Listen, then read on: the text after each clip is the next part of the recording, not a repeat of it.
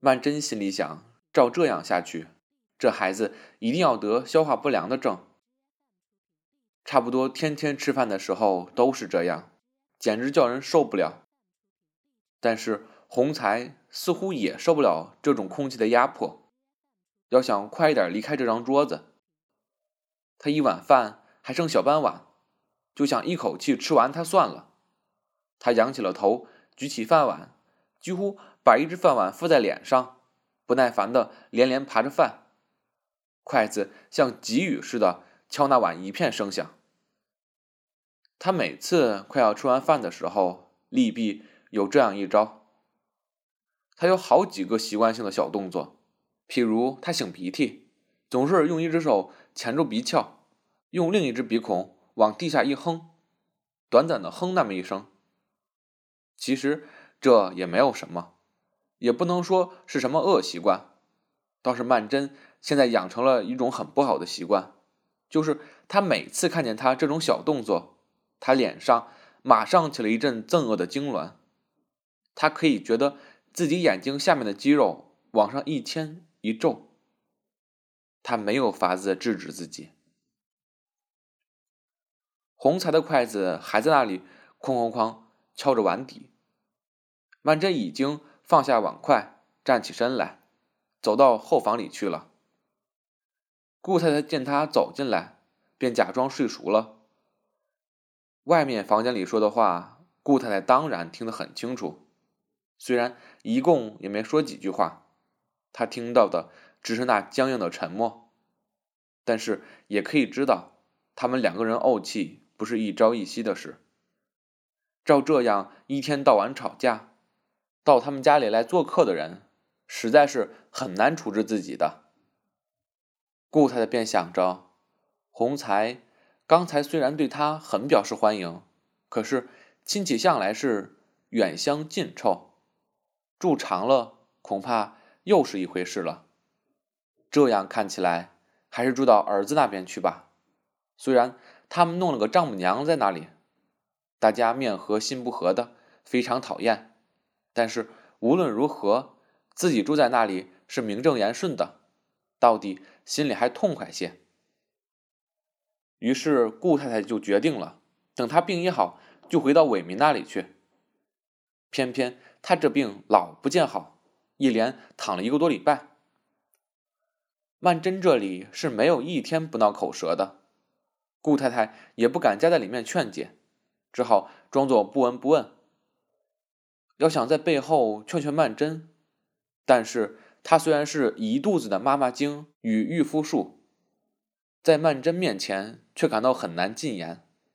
他自己也知道，曼桢现在对他的感情也有限，剩下的只有一点责任心罢了。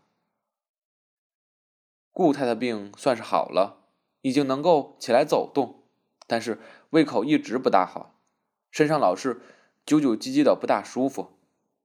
曼桢说：“应当找个医生去验验。”顾太太先是不肯，说：“为这么点事不值得去找医生。”后来听曼桢说有个魏医生，洪才跟他很熟的。顾太太觉得熟识的医生总比较可靠，看得也仔细些。那天下午就由曼桢陪着他一同去了。这魏医生的诊所是在一个大厦里，门口停着好些三轮车，许多三轮车夫在那里闲站着。曼桢一眼看见他自己家里的车夫春元也站在那里，他看见曼桢，却仿佛怔了一怔，没有立刻和他打招呼。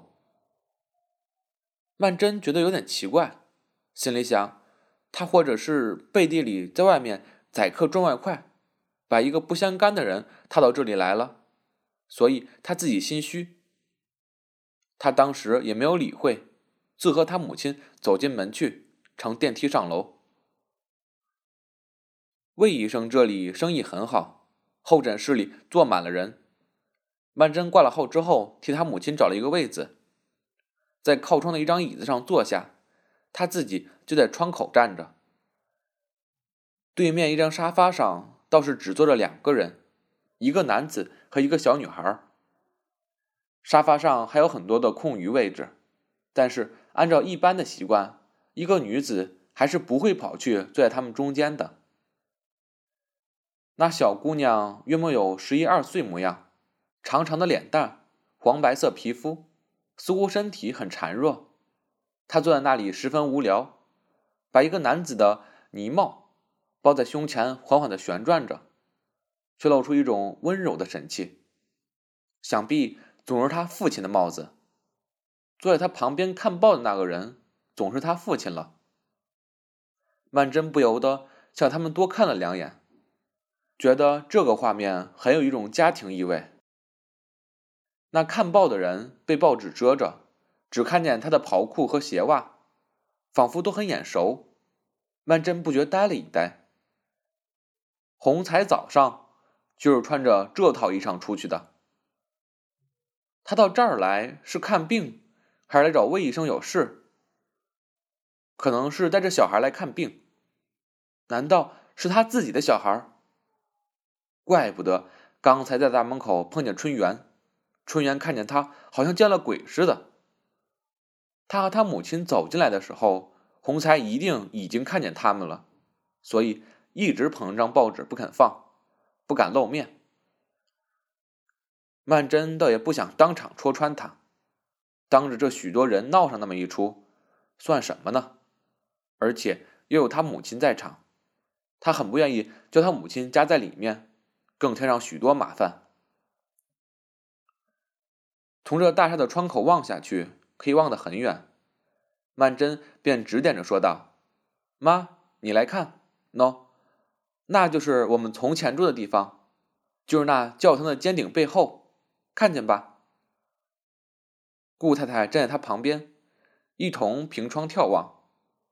曼桢口里说着话，眼梢里好像看见那看报的男子已经立起身来，要往外走。他猛一回头，那人急忙背过身去，反解着手，望着壁上挂的医生证书，分明是洪才的背影。洪才只管昂着头，望着那配了镜框的医生证书。那镜框的玻璃黑沉沉的，倒是正映出了窗口两个人的动态。曼桢又别过身去了，和顾太太一同伏在窗口，眺望着下面的街道。洪才在镜框里看见了，连忙拔腿就走。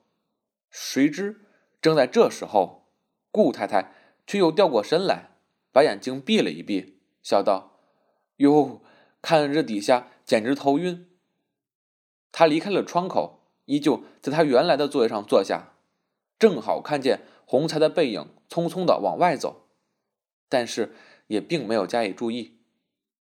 倒是那小女孩喊了起来，道：“爸爸，你到哪儿去？”他这一叫喊，候诊室里枯坐着的一般病人，本就感觉到百无聊赖，这就不约而同的都向洪才注视着。顾太太。便咦了一声，向曼桢说道：“那可是洪才。”洪才知道溜不掉了，只得掉过身来，笑道：“咦，你们也在这儿？”顾太太因为听见那小女孩喊她爸爸，觉得非常奇怪，一时就怔住了，说不出话来。曼桢也不言语，洪才也僵住了，隔了一会儿，方才笑道：“啊。”这是我的干女儿，是老何的女孩子。又望着曼桢笑道：“哦，我没告诉你啊，这是老何一定要跟我认的干亲。”一房间人都眼睁睁向他们望着，那小女孩也在内。洪才又道：“他们晓得我认识这魏医生，一定要叫我带他来看看，这孩子闹肚子。”哎。你们怎么来的？是不是陪妈来的？他自己又点点头，郑重的说：“哎，妈是应该找魏生看看，他看病非常细心。”他心里有点发慌，话就特别多。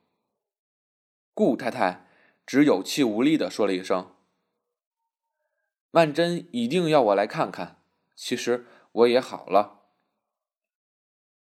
医生的房门开了，走出一个病人，一个看护妇跟在后面走了出来，叫道：“祝先生。”轮到洪才了，他笑道：“那我先进去了。”便拉那孩子往里走。那孩子对于看医生却有些害怕，他愣磕磕的捧着洪才的帽子，一只手被洪才牵着，才走了没有两步，突然回过头来，向旁边一个女人大声叫道：“妈，妈也来！”